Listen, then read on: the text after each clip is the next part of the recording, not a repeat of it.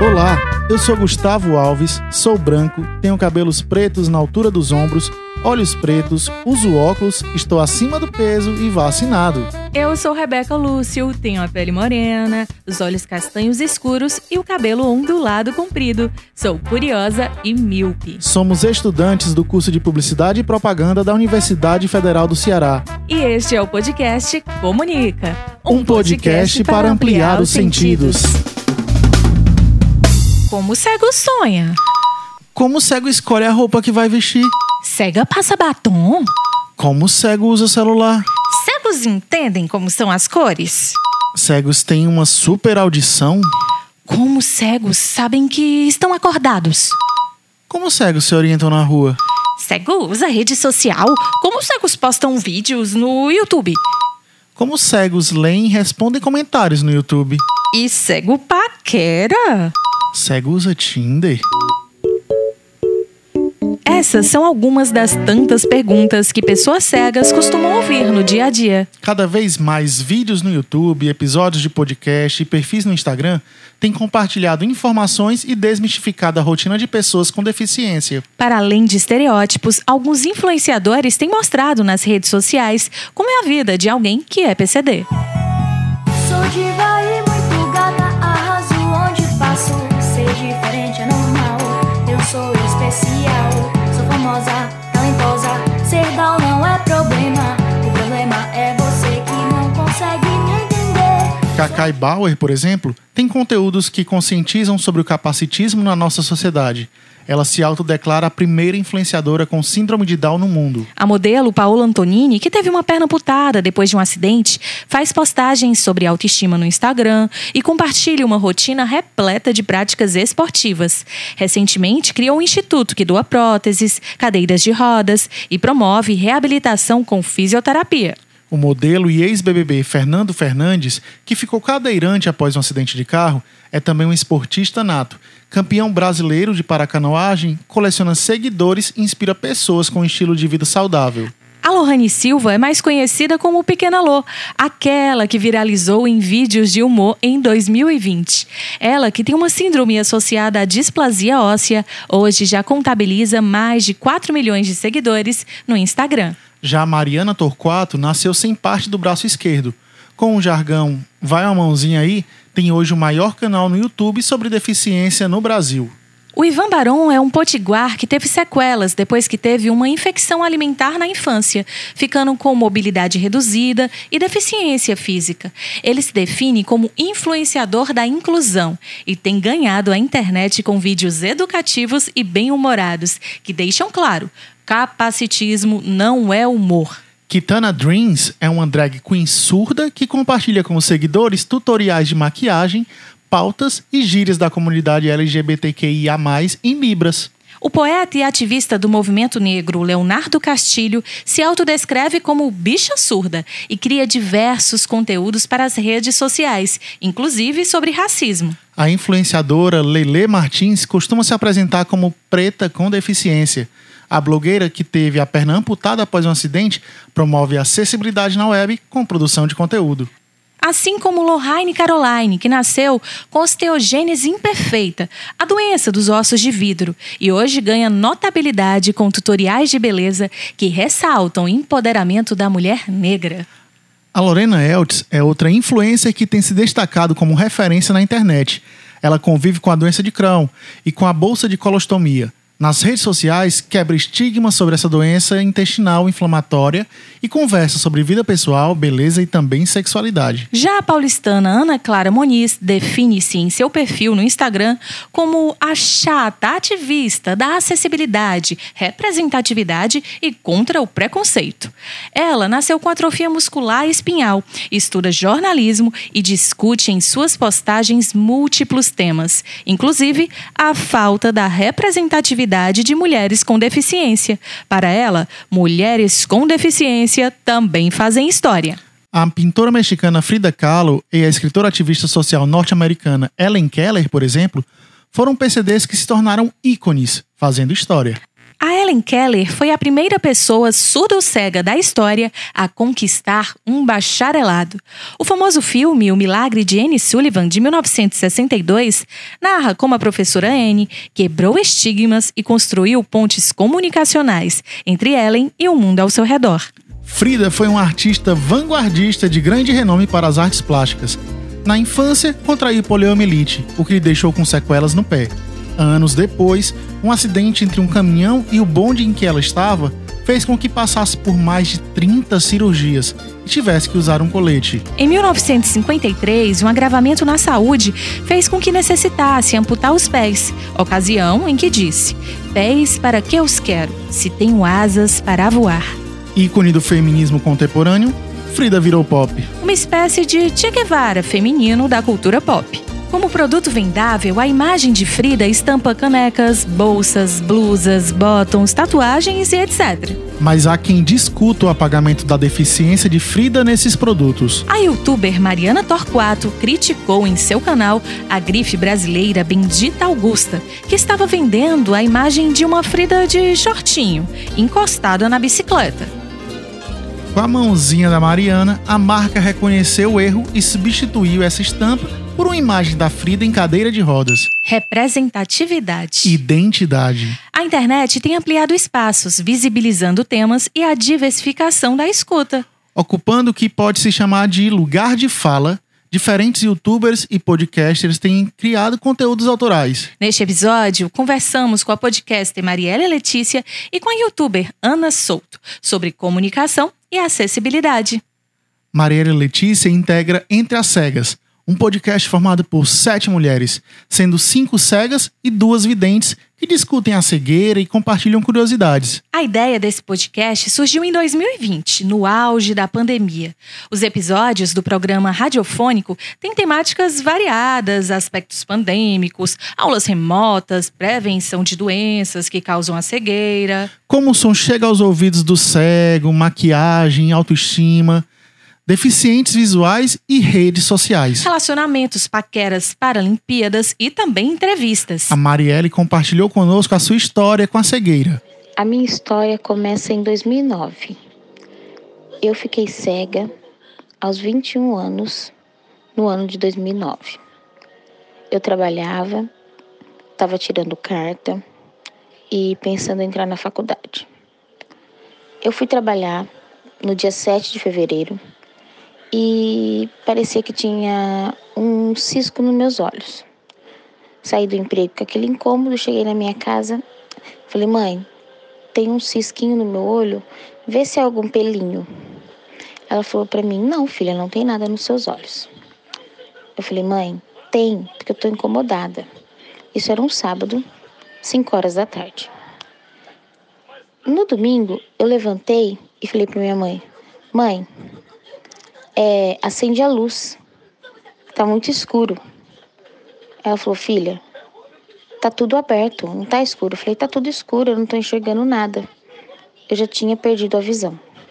Eu tive um descolamento de retina, porque eu tenho diabetes desde os dois aninhos de idade. A minha diabetes é emocional e foi causada por causa da separação dos meus pais. Hoje eu tô com 33 anos, fazem 12 anos que eu perdi a visão e eu já conquistei bastante coisas depois que eu perdi a visão. Eu entrei numa instituição que atende pessoas deficientes visuais, conheci pessoas que têm a história semelhantes à minha. Eu tenho uma filha de 8 anos, não sou casada. E depois que eu entrei nessa instituição, eu vi muita diferença na minha vida. Eu conquistei muitas coisas, eu tive, eu entrei na faculdade, eu faço faculdade de pedagogia e me formo esse ano. Eu sou bolsista integral. Então eu tive muitas conquistas e conheci bastante pessoas que às vezes têm histórias pior do que a minha e que me ajudaram a me fortalecer e aceitar a condição de ser uma pessoa deficiente visual. Já Ana Souto criou em 2015 o canal no YouTube Cegamente Incrível, que conta com mais de 23 mil seguidores atualmente. Ela perdeu a visão em 2012 devido a um glaucoma. Mas para ela, a cegueira é apenas um detalhe.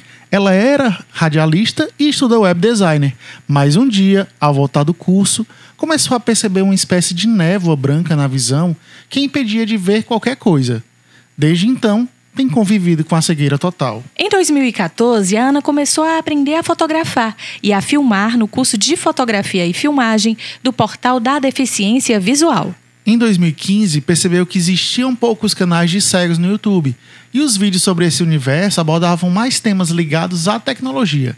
Então, decidiu criar o canal Sete Sentidos, que lhe tornou uma das youtubers com deficiência visual mais famosas do país.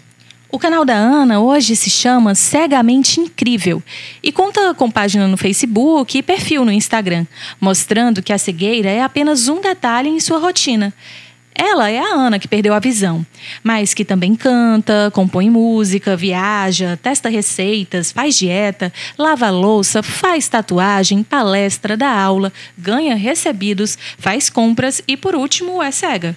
Cegamente Incrível tem vídeos que mostram como o cego arruma a cama, usa bengala no dia a dia, lida com preconceitos, responde comentários no YouTube, usa Snapchat, se maquia. Além de compartilhar a experiência com aplicativos de acessibilidade e contar como o cego sonha, como é a visão de uma pessoa com deficiência visual e por que costumam usar óculos escuros, por exemplo.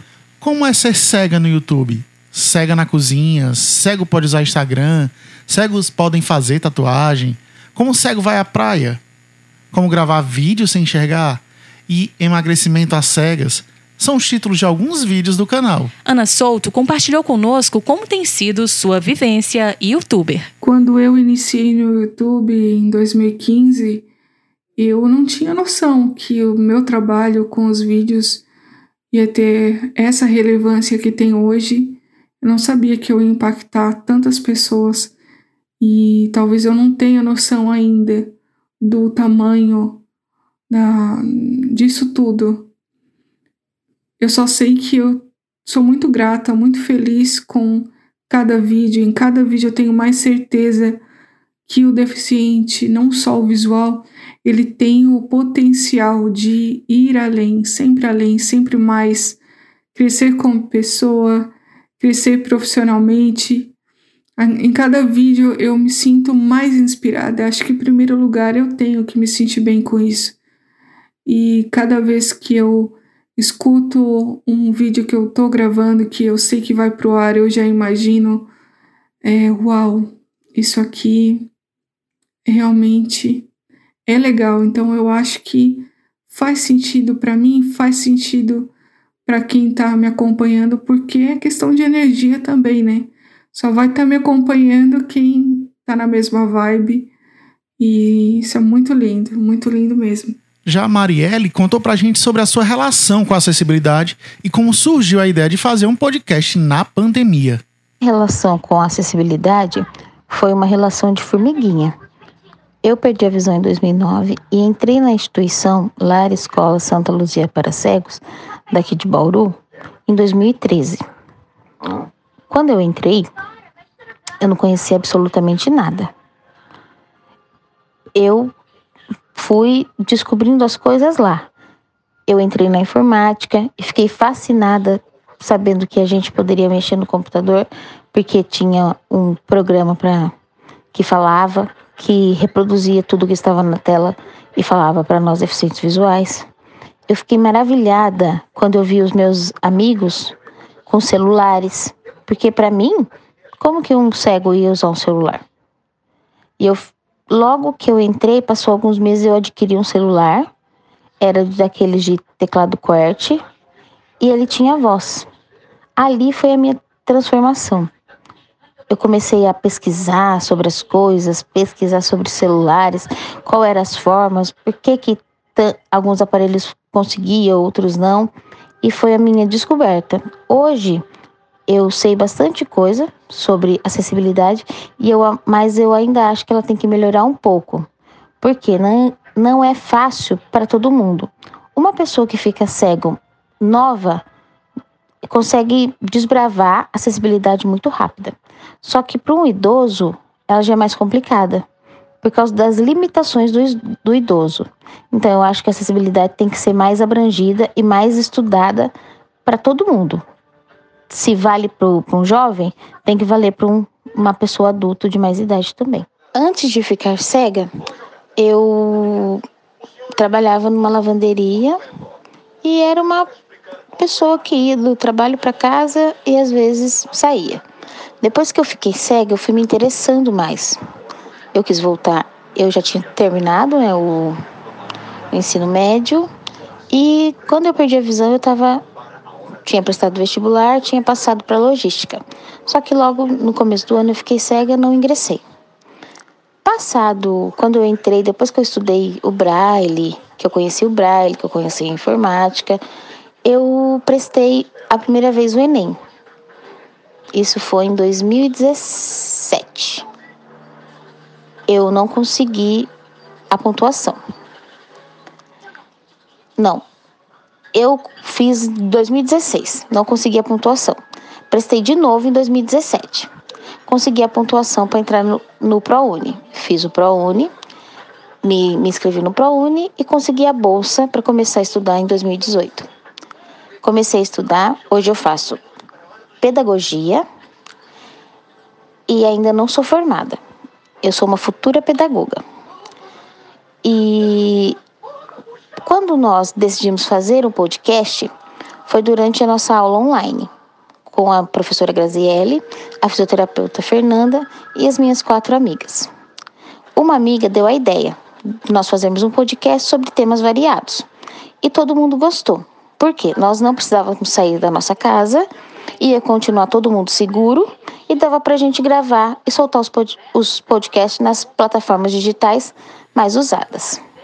A Marielle também conversou conosco sobre a relevância dos temas do podcast que ela e suas amigas têm produzido. Eu acho que estar no, no Spotify e no Instagram não é uma conquista minha, é uma conquista do grupo. Afinal, quando nós decidimos fazer o podcast, a gente não tinha pretensão de crescer. Nós queríamos mostrar que os deficientes visuais, ou que as cinco deficientes visuais que fazem parte do podcast, eram capazes de alçar coisas que as pessoas, ou melhor, o mundo achava que nós não conseguiríamos chegar. Então, isso para mim foi uma conquista do grupo. E o Ibope que nós estamos tendo, eu acho que é porque a sociedade está entendendo que o deficiente visual não é aquela pessoa que tem que ficar dentro de casa sentadinho num canto no escuro. As pessoas gostaram dos temas que nós abordamos, que nós abordamos temas assim variados, não ficamos batendo sempre no mesmo tema. Começamos com aulas remotas, que é uma coisa que foi difícil para nós, porque nós éramos todas deficientes visuais. E como que a gente fazia para parar o celular no, no lugar para assistir aula? Como que nós se arrumávamos na cadeira para a professora tirar a foto? Depois, nós tivemos é, vários outros temas que ganhamos engajamento, como relacionamento e paquera, porque as pessoas acham que o cego não tem relação com outra pessoa. E tem, tem sim. Redes sociais. Eles acham que quando nós estamos escrevendo, conhecemos alguma pessoa que enxerga, eles acham que é outra pessoa que está escrevendo para a gente. Não é. É nós mesmos, é a gente que se escreve, é a gente que fala. É nós. Não tem ninguém apertando o celular da gente para falar. Não é assim. Nós também temos a nossa privacidade. Então, nós, nós abordamos temas que fizemos o mundo descobrir que nós somos pessoas que vivem numa sociedade que até então é exclusiva. Porque as, os nossos governantes, os nossos povo, eles não incluem o cego, o cadeirante, o, o de as pessoas que têm autismo, eles excluem e eles acham que assim é melhor. Ei, mas espera aí. Cego namora? Como? Há quem pense que pessoas com deficiência são assexuadas, não paquerem, não têm um crush. Como é se apaixonar por alguém sem poder ver a pessoa amada? Essa, inclusive, foi uma pergunta que gerou a reportagem multimídia O Amor é Cego, publicada pelo Diário Catarinense em 2016. Interesse, descoberta, encantamento e conquista podem acontecer com pessoas videntes ou não videntes. Inclusive, em uma conversa descontraída, o episódio Relacionamentos e Paqueras do Entre as Cegas conta que é comum perguntar aos amigos que enxergam as características da pessoa, por exemplo. Para além do contato visual, a conquista envolve vários sentidos. Apesar do receio de preconceitos que possam surgir, há quem use o Tinder aquele aplicativo famoso de namoro que talvez você conheça? Em 2019, o movimento Web para Todos lançou uma campanha que questiona a acessibilidade dos aplicativos de namoro, que não são inclusivos, apesar de, desde 2015, o Brasil ter uma lei que exige que endereços da internet tenham recursos para facilitar e incluir quem tem deficiência. Nessa campanha, o jornalista e ativista Gustavo Torniero relata as dificuldades de marcar um date sendo cego. A campanha diz que a web ainda não está preparada para pessoas com deficiência. Mas deveria estar. Afinal, elas também querem dar uns beijos em algum desconhecido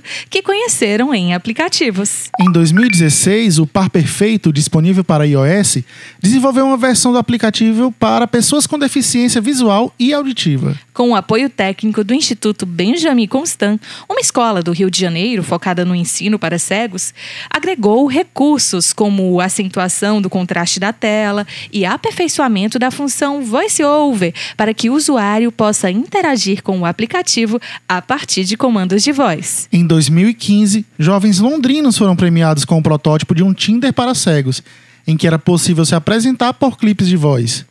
O episódio de Entre as Cegas sobre paqueras conta que muitos relacionamentos evoluem no uso de chamadas de voz.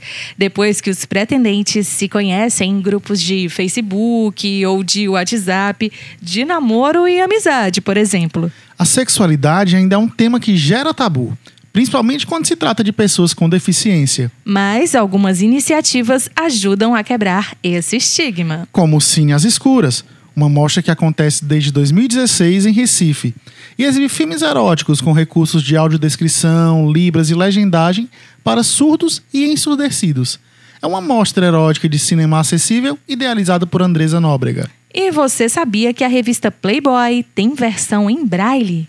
Desde 1970 é possível encontrar essa versão da revista na biblioteca do Congresso Americano. No universo erótico também podemos citar a fotógrafa canadense Lisa Murphy, que lançou o Tactile Mind, primeiro livro pornô adaptado para pessoas com deficiência visual. O livro tem textos picantes em braille e imagens de homens e mulheres sem roupa em alto relevo. Outro destaque é a ONG americana Typing for the Blind, uma organização sem fins lucrativos que narra diversas publicações para cegos na rádio e na internet. Entre os produtos audiodescritos está a revista Playboy. Latina, morena com olhos marrom chocolate escuro ela tem longos cabelos castanhos encaracolados. Ela tem um sorriso enorme no rosto, batom rosa. Ela tem uma pequena tatuagem nas costas com ilustração tribal. Suas pernas estão cruzadas. Ela está sentada na água. Na transparência da roupa molhada, você pode ver. Sim, pessoas cegas paqueram, usam Tinder. E tem diversos interesses, inclusive eróticos, por que não? E também usam celular, postam vídeos no YouTube, leem, respondem comentários, têm rede social. Ana Souto nos relatou as suas impressões sobre a usabilidade das redes sociais. Sobre as redes sociais, o Facebook é disparado o mais acessível, com certeza. Apesar de que eu não estou usando tanto agora, eu estou mais no Instagram, mas eu gosto muito, gosto muito mesmo. O Instagram hoje ele tá bem mais acessível também apesar de que na parte dos vídeos, os formatos, né, que cada, um, cada uma das ferramentas exige um formato para o Instagram, outro formato quadrado para o feed, outro para o Reels, né, para o Reels. Adoro esse nome. E isso dificulta um pouco, né, na parte técnica pra gente. Mas fora isso, assim, tá perfeito, tá show. Sobre o TikTok, ele também tá bastante acessível, apesar de que na parte da monetização do TikTok é, tem muito a desejar, tá bem inacessível, uh, não mostra os conteúdos pra gente, o que, que tá monetizado ou não, e o Tinder, o Tinder, ele deve ser maravilhoso de usar, mas eu realmente não consigo. Eu sei que tem muitos amigos meus também que têm essa dificuldade no Tinder, né? A inacessibilidade é, tá bem complicada. A Marielle Letícia também nos contou que redes sociais fazem parte do seu dia a dia. Em relação às redes sociais, eu uso Twitter, WhatsApp, Facebook, Instagram só. Eu acho que a acessibilidade nesses aplicativos são poucas. Por quê? Como eu uso isso no celular e o meu celular tem o leitor, então todas essas eu entro e consigo fazer a, a leitura. No Instagram é um pouquinho diferente. Por quê? eu sei que as pessoas postam fotos ou vídeos. Então eu tenho que ir entrar numa pessoa que eu, que eu tá ali no meu feed e eu faço eles ele faz a descrição para mim. Porque isso é do aplicativo. Como é uma junção WhatsApp, Facebook e Instagram, o Instagram também faz a leitura da foto para mim e me descreve a cena que está acontecendo. Quando eu vou postar, o telefone é, fala tudo para mim. Cria, ele põe criar, eu entro, escolher a foto. As minhas fotos eu deixo o quê? Eu vou pela data e pelo horário, para mim saber quais fotos eu quero postar. Aí eu clico nas duas fotos, coloco o efeito que eu quero, é, tem os efeitos lá, eu coloco o que eu acho que vai ficar melhor. Não que eu saiba como é, mas às vezes eu pergunto para saber se a foto ficou muito clara, se está preto e branco. Pergunto, escrevo a legenda e posto. Aí as pessoas vão lá e vão clicando. Eu acho que eles precisam colocar mais é, descrição. Eu acho que eles têm que, eles têm que colocar audiodescrição. Ou um, um, um botãozinho que põe assim: uso para deficientes visual, audiodescrição. Eu acho que eles teriam que ser mais acessíveis. Só que dá até para gente usar, usando o nosso leitor. Só que o nosso leitor não vê foto. Então a gente tem que ir nos programas que eu falei anteriormente para descrever a foto que nós queremos ver. Mas do resto eu acho que está bem acessível para qualquer pessoa com deficiência visual. Tem vários aplicativos que são usados para melhorar a vida do deficiente visual.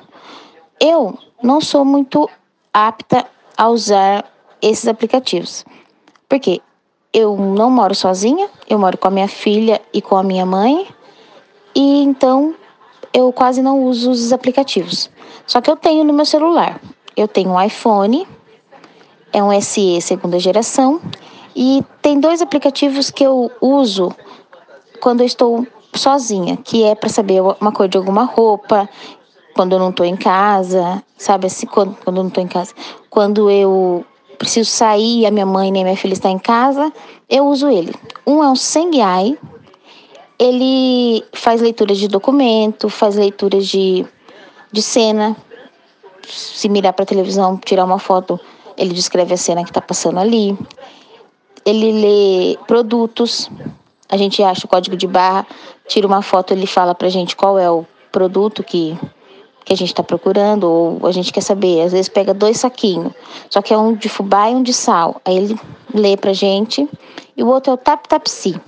Ele tira uma, a gente tira uma foto, ou se nós queremos ver uma foto que nós recebemos, tipo de bom dia, essas coisas, ele lê também, ele faz a descrição dessas fotos. E como o cego escolhe a roupa que vai vestir? A Marielle contou pra gente como acontece o seu processo de escolha de um produto. A minha relação com a moda é uma relação normal.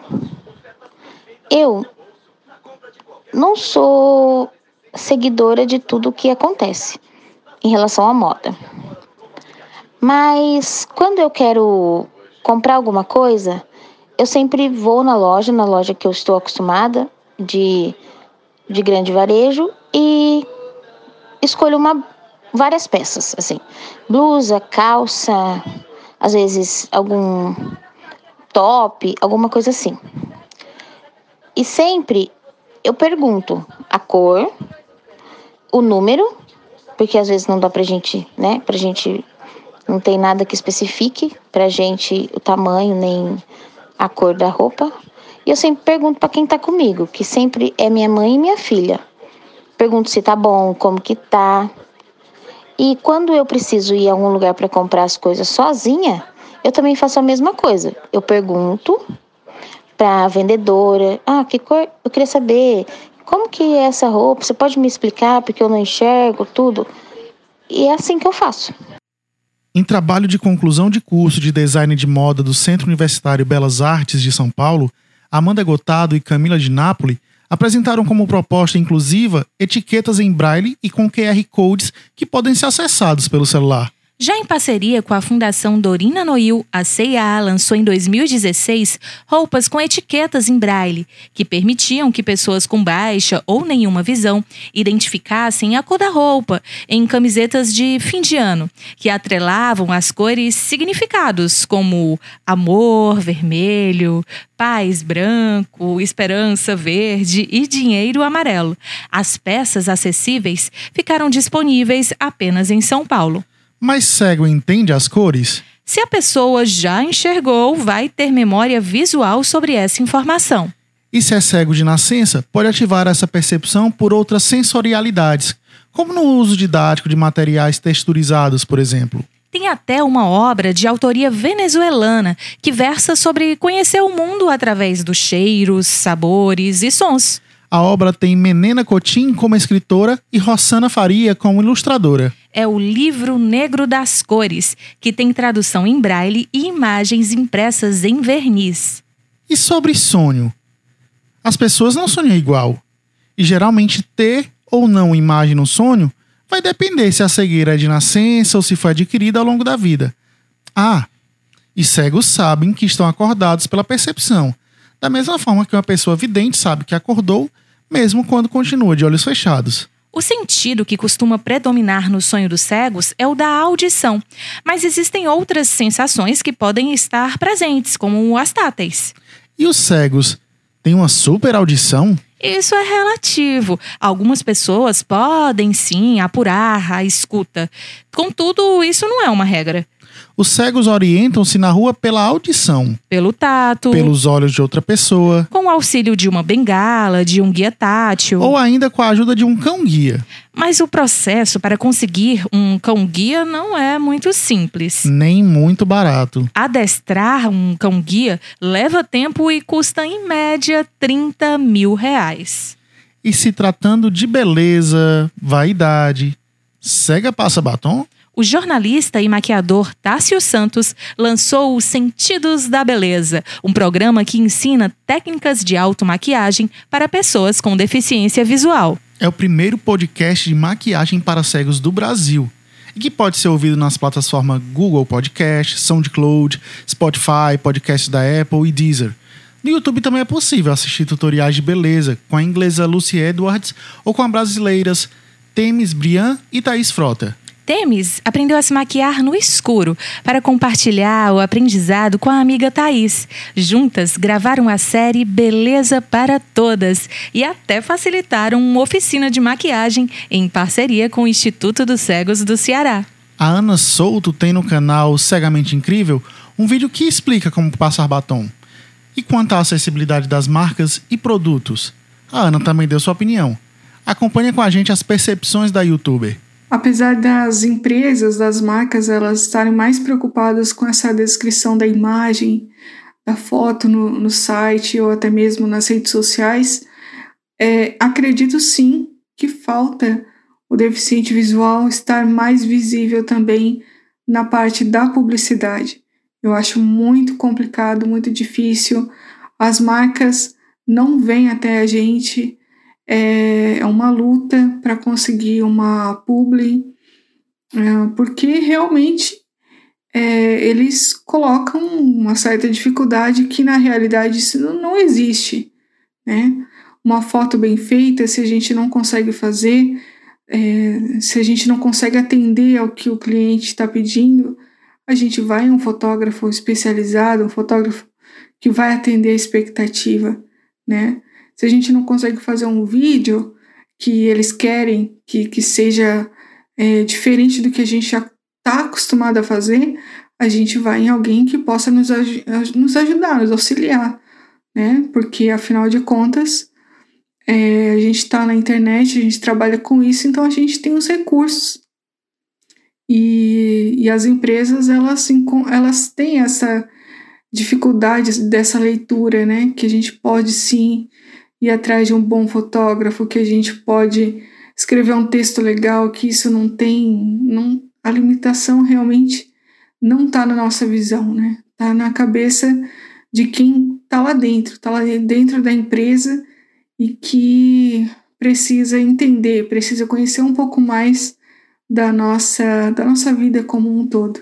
Quando se trata de comunicação de marca e de pontos comerciais, muitas vezes não há acessibilidade física nem atitudinal o que pode gerar ruídos comunicacionais, que tendem a dificultar ao cliente a descoberta do seu estilo pessoal e a autonomia na escolha de produtos. Sobre o posicionamento das marcas quanto à acessibilidade, a Marielle também compartilhou sua impressão. São poucas as marcas que se preocupam com deficientes visuais. Por quê? Até agora eu só vi uma marca que tem os seus produtos nas caixinhas, está escrito em braille, que é a Natura. E isso eu tô falando de marca de cosméticos, né? Que, que é a Natura que tem o braille. É, é, marcas de comidas já tem, todas têm braille, só que como elas ficam no freezer, caso hambúrguer, é, alguma coisa congelada, aquele papelzinho molha, então o braille não fica nítido para leitura.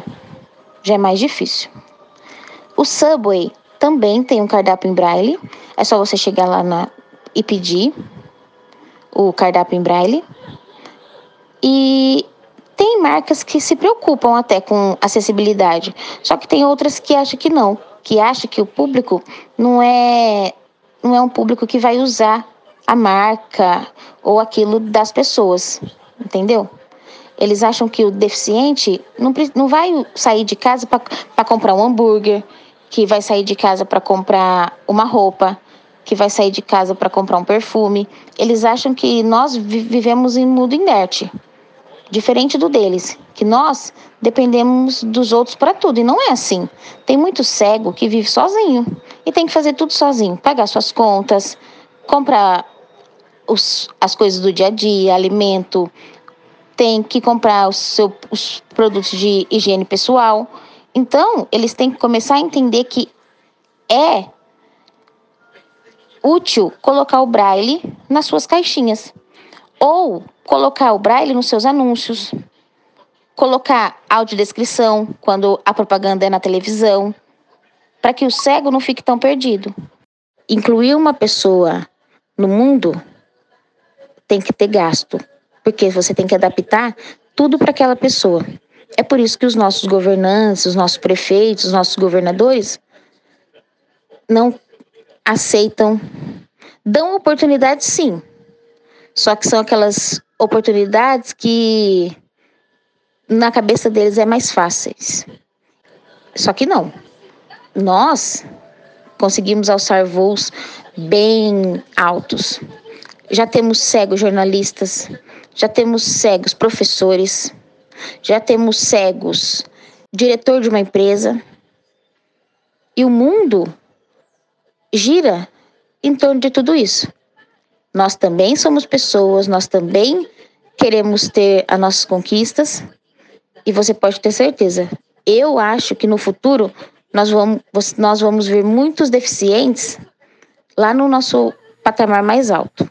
Em 2016, a Avon adotou linguagem acessível nas redes sociais e abraçou um posicionamento pró-diversidade, que dava visibilidade a diferentes corpos e vozes femininas, incluindo mulheres com deficiência na campanha Hashtag Dona dessa Beleza. Além de ter a representatividade de uma modelo surda entre as personagens, usou na propaganda os recursos de Libras e de audiodescrição, o que gerou visualizações, engajamento e muitos compartilhamentos.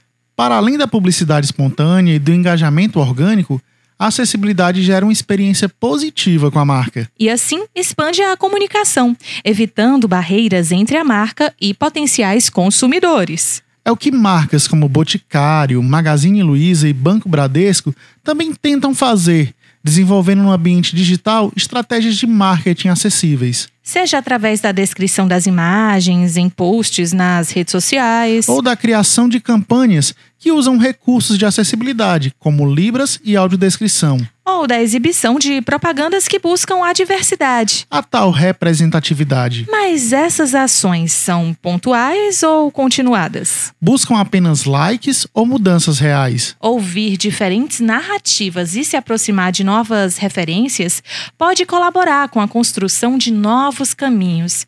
Que referências você, publicitário, jornalista, professor, aluno, comunicador, tem sobre acessibilidade? O podcast da Marielle é o Entre as Cegas, que está disponível no Spotify, como a gente já indicou por aqui.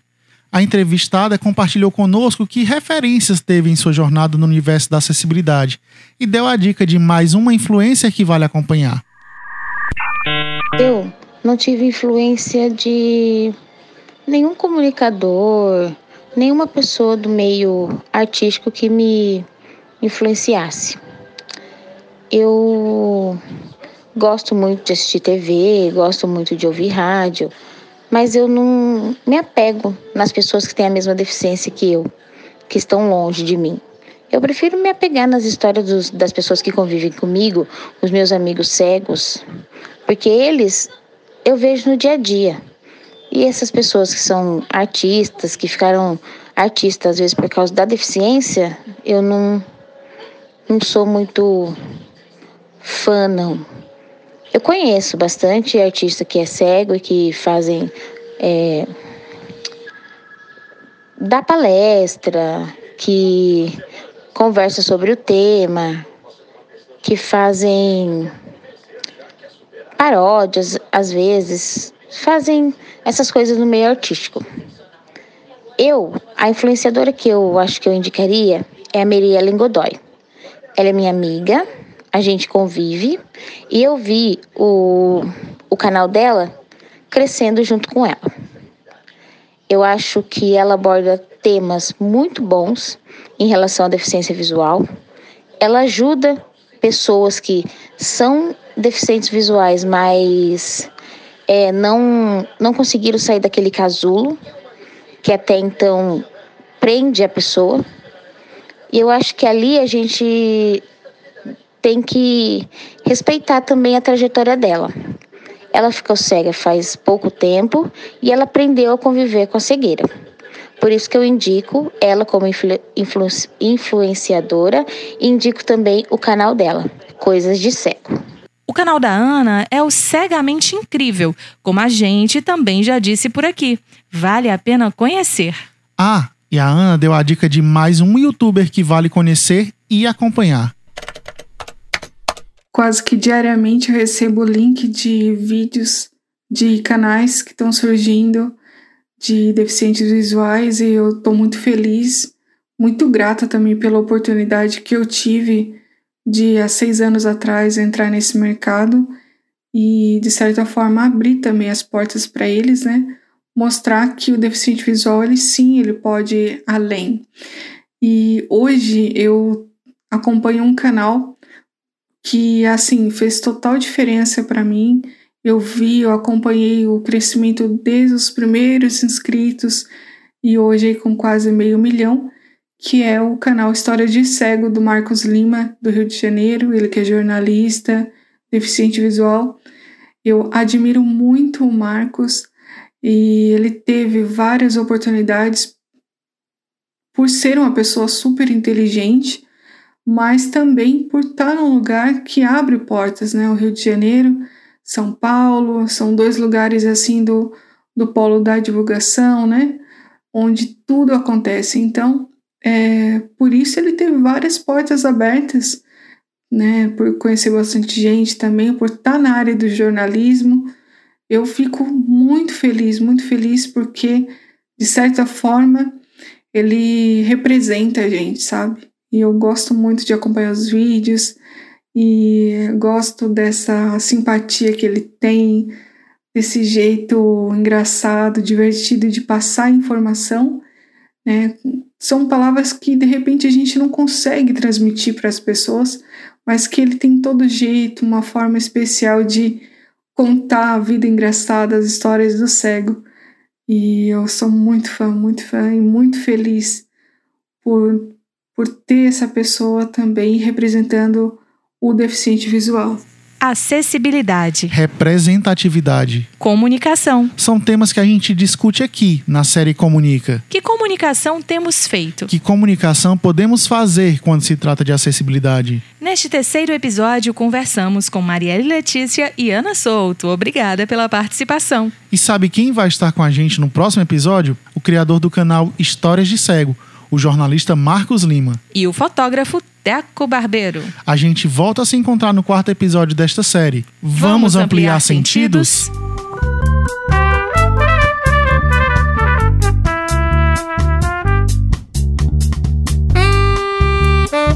Comunica. Um podcast para ampliar sentidos. Produção e locução Gustavo Alves. e Rebeca Lúcio. Edição. Suzana Silva. Orientação. Professor Alan Góes. Este podcast é um projeto experimental apresentado como trabalho de conclusão de curso de Comunicação Social, Publicidade e Propaganda do Instituto de Cultura e Arte da Universidade Federal do Ceará.